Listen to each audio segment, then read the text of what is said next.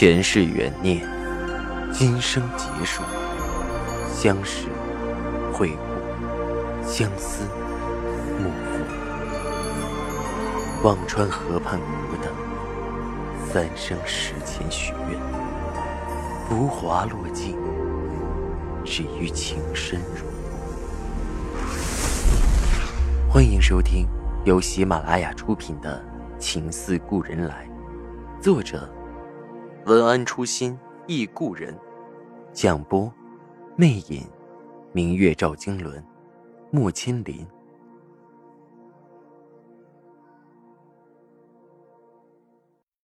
第八十集。第二天又是一天受累，上午去给老太太请安。一起吃了早饭，赵老太太本想着杜恒昨晚饿着，早晨还是加了些菜，她只想给杜恒点颜色看看，并不想把他饿坏了。可杜恒并没有像他想象的那样狼吞虎咽，只是仪态端方的喝了一小碗粥，点心也没吃。赵老太太略微讶异：“不再吃点了？已经饱了，老太太。”杜恒答着，赵老太太疑惑着，却也不知就里。吃过早饭，便不时有丫头婆子进来禀报事情：这个院子谁的屋子需要修缮了？那个院子谁需要领窗纱了？又个院子的谁需要换屏风了？有拿着牌子去账房领银子的，去库房领东西的，拿着外出的牌子去置办东西的，忙活的好不热闹。杜恒立在赵老太太身边，一会儿递东西，一会儿记账，一会儿倒茶，一会儿打扇，像只陀螺似的忙个不停。平日里服侍的丫头、记账的先生都乐得歇着，只杜恒和慈姑全程服侍。到了中午吃过饭，赵老太太歇着，杜恒还要在一旁守着，以备赵老太太什么时候醒来突然需要。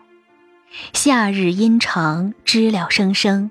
杜恒守在外间，刚打了个盹儿，老太太的声音响起：“恒儿。”杜恒忙一个机灵进去，老太太吩咐着：“暑气太盛，打着扇凉快凉快吧。”杜恒只好挥着扇子给老太太扇着，直到老太太睡着，杜恒才能歇歇。下午又陪着老太太四处转院子，看到哪里有问题，还要指指点点记下来，周而复始。一天下来，杜恒回到卧房的时候，跌在了床上，简直爬都爬不起来，全身都要散架子了。而晚饭依然是少得可怜，杜恒干脆也不再废话，吩咐双叶去厨房。赵石南今天回来的早。正好赶上杜恒在屋里吃着寡淡的晚饭，不禁皱着眉头：“怎么就这么点儿？”双叶嘴快：“厨房就给这么点儿，老太太吩咐的，给少奶奶散毒。”赵石南的脸色变得很难看：“散毒？笑话！难怪到了夜里饿得慌，就是这么点儿能不慌？又怕被老太太知道了，反而怪罪杜恒。想了想，把东桑叫进来。吩咐着再出去买些回来。赵石南问着杜恒：“早晨和中午呢？”杜恒点头：“啊，都好，就是晚上的少点儿。中午不吃饱，下午老太太不好使唤。”赵石南不知道赵老太太到底是什么意图，又问了几句，杜恒却只喝粥，不肯再回答。说的多了，万一跑到赵老太太的耳朵里，又该说他告刁状了。杜恒现在是怕了老太太，想收拾她，简直随口就是一个主意。赵石南见问不出什么，也只好作罢。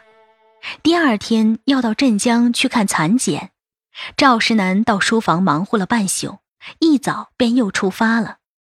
临走前，吩咐另一个下人乃东，记得每晚。给少奶奶买些吃的。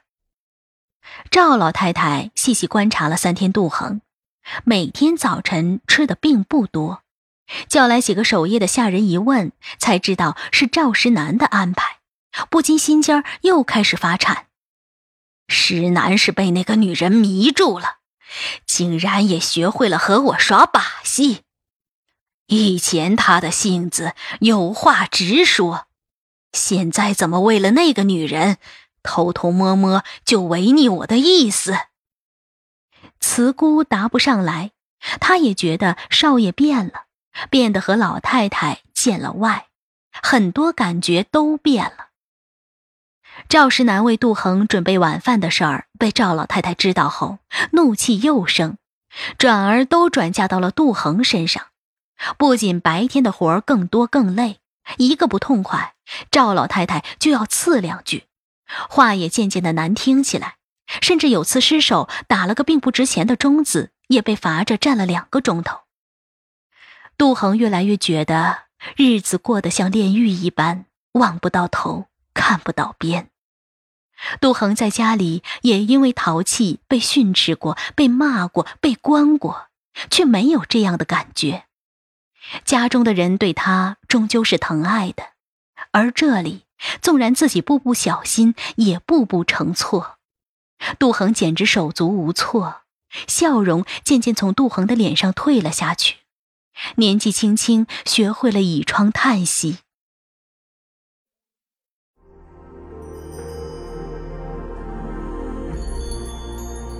您正在收听的是喜马拉雅出品的长篇穿越小说。情似故人来。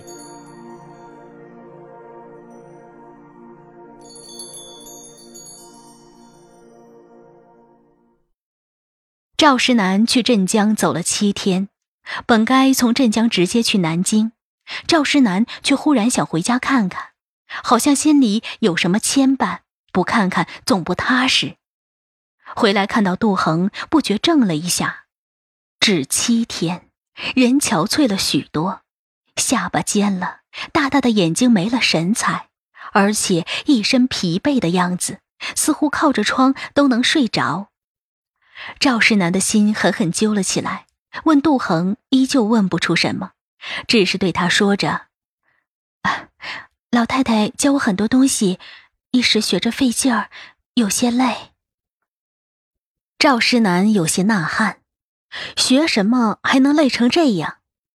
再细问，杜恒仍不肯说。赵世南想去问问赵老太太，但自己第二天又要到南京去，只怕事情没弄明白，又留一堆麻烦给杜恒。想了想，他对杜恒说道：“我明天要去南京谈一桩买卖，见个人，你去不去？”我，我可以去。杜恒愣住了。被关在这个院子里这么久，别说去南京，就是能去门外的大街喘口新鲜气儿，他都乐不可支，何况是去南京？自然。赵石南既然暂时问不出什么，索性先带着他出去躲两天，回来再说。杜恒方才欣喜的冲昏了头，但细想想，和赵石南单独出去也不是件什么好事儿。谁知道他会不会又兽性大发？但是不去，赵老太太每天又使唤他比丫鬟都狠。前门巨狼，后门引虎。杜恒想了半天，最终还是想出去见见世面的迫切占据了一切。而且赵石南的兽性也很久没爆发了，应该不会这么赶巧不巧的在南京发作吧？想着这些，杜恒重重点头。嗯，我去。赵石南怕老太太不同意，索性一大早趁着老太太还没起床，就带着杜恒离开，来了个先斩后奏，只对大管家道了一声，让他转告赵老太太，便坐着汽车带着杜恒前往南京。杜恒兴奋的一夜几乎没有睡，第二天坐在汽车上看着窗外，起初还使劲憋着。一会儿就忍不住问着：“这是哪里？哎，路边那是什么花？这里能通到上海吗？”好多问题，司机听了都忍俊不禁，赵石南却认真的答着。两人的距离不知不觉近了不少。到了南京已经是下午，时局动荡，六朝古都的金陵脂粉地看着也萧索了许多。赵石南迫不及待的要去一家丝织厂看官锦，司机把杜恒送回了赵石南常去的扬州会馆。杜恒想出去走走，司机却像门神似的看着。少爷吩咐，等他回来，少奶奶才可以出去。杜恒只好垂头丧气回到屋里歇着。好不容易等到赵石南回来，早迫不及待的说着：“哎，快出去走走，闷都要闷死了。”扬州会馆出去不远就是秦淮河的繁华地带。赵石南和杜恒随便吃了点儿，便在秦淮河边逛了起来。拉着胡琴的街头艺人，穿着开叉旗袍烫着头的女人，甚至女人还挽着男人的胳膊。这一切都让杜恒觉得新鲜，甚至面红耳赤。赵世南不知何时拽上了杜恒的手，跟得紧些，人都别丢。杜恒像被电击了似的，忙甩开赵世南的手，窜到旁边一个摊子上。有个老头在说书，杜恒听了起来。那老头讲着：那人死了之后。被黑白无常牵着走上了黄泉路，到了忘川河的边上。那忘川河是血黄色的，里面全是投不了胎的孤魂野鬼。过了忘川河，就有块三生石，三生石上看到了他前世的样子，原来是个将军。杜恒忍不住插嘴道：“能看到后世的样子吗？”老头看了看杜恒，说着：“这个也许也能。”接着讲道：“三生石找完，就上了奈何桥。有个孟婆拿着一碗汤让他喝了，所有前世的记忆便都没了。”杜恒听到这里打了个寒战，他之前从没听过这种鬼神之说，又好奇又害怕。赵世南一把扯过他，皱眉道：“听这些乱七八糟的做什么？”老头抬眼看了下赵世南，摇头道：“这种事儿，信则有，不信则无，谁都有那一天，到时自然就知道真假了。”杜恒早被老头说的入了迷，在他听来，那是完全新奇的一个世界，不禁乞求的看着赵世南。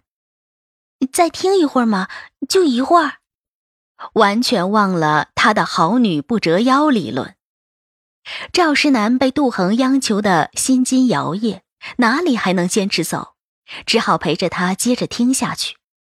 旁边一个洋学生模样的男孩插话道：“东洋人也有这么一说，不过他们管忘川河叫三途川。要是女子到了三途川边，需要有个男子牵引她上渡船。”才能渡过三途川，否则就要掉到河里，没法转世投胎成为水鬼，很可怜啊。杜恒听得又是一哆嗦。旁边一个烫着头发、忙摩登的女人问他：“什么男人？随便一个遇到的男人？”那个男孩有些不好意思的回答着：“就是第一个那样的男人吧。”女人的脸顿时窜得绯红。默不吱声的躲闪出了人群，杜恒还在愣愣的自言自语：“那样的男人，到底是哪样？”引得旁边几个人都掩嘴痴痴的笑着。赵世南脸一沉，这次用力拽着杜恒拉开了人群，皱眉道：“市井胡话，听了乱心。”杜恒不解的看着赵世南：“那你听懂了？”第一个那样的，哎呀！杜恒猛地反应过来，脸臊得通红，用力挣开赵世南的手，脸上要滴出血来。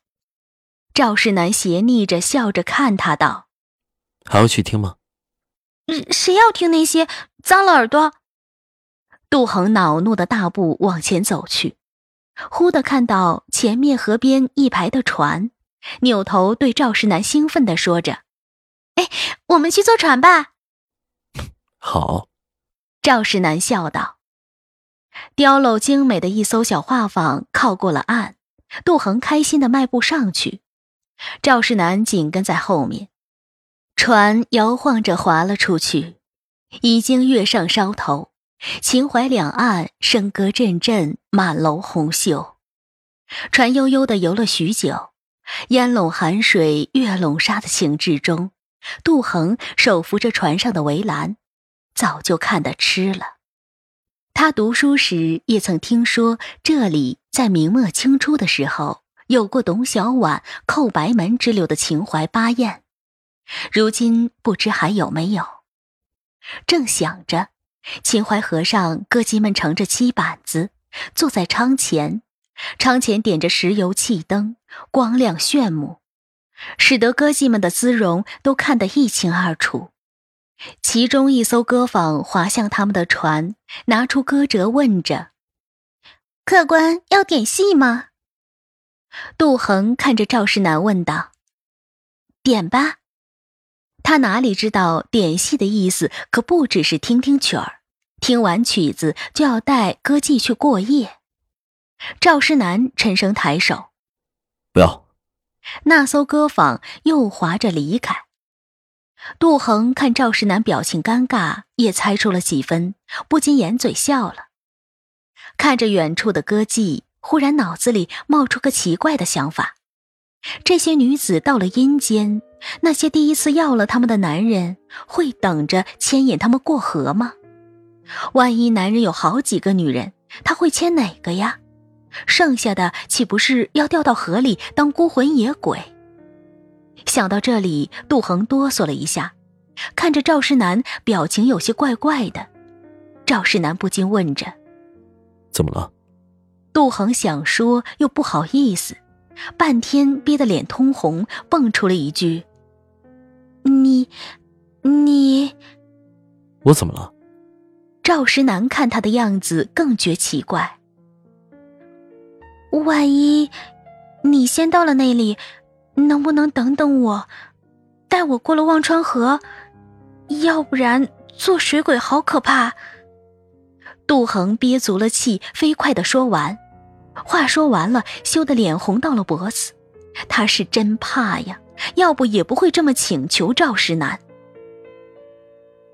赵石南怔了一下，片刻反应过来杜恒说的是什么，忽然从脚底窜起一股热浪，冲到他的胸口，他的心几乎要跳了出来。从没一刻他这么热血冲动，他完全确定了这个小女人的第一次是他的，忽然就激动的难以自持。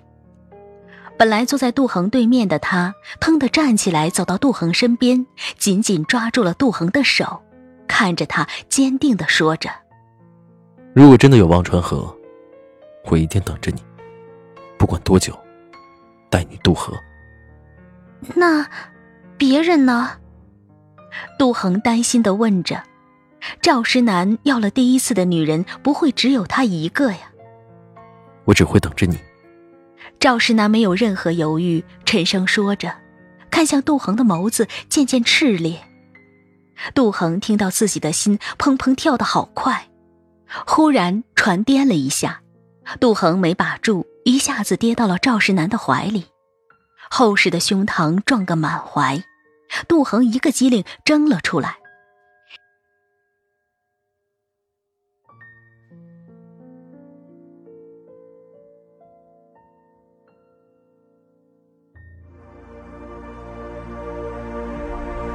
听众朋友，您刚刚收听到的是喜马拉雅出品的长篇穿越小说《情似故人来》，作者文安初心忆故人，播讲魅影，明月照经纶，莫千林。更多精彩有声书，尽在喜马拉雅。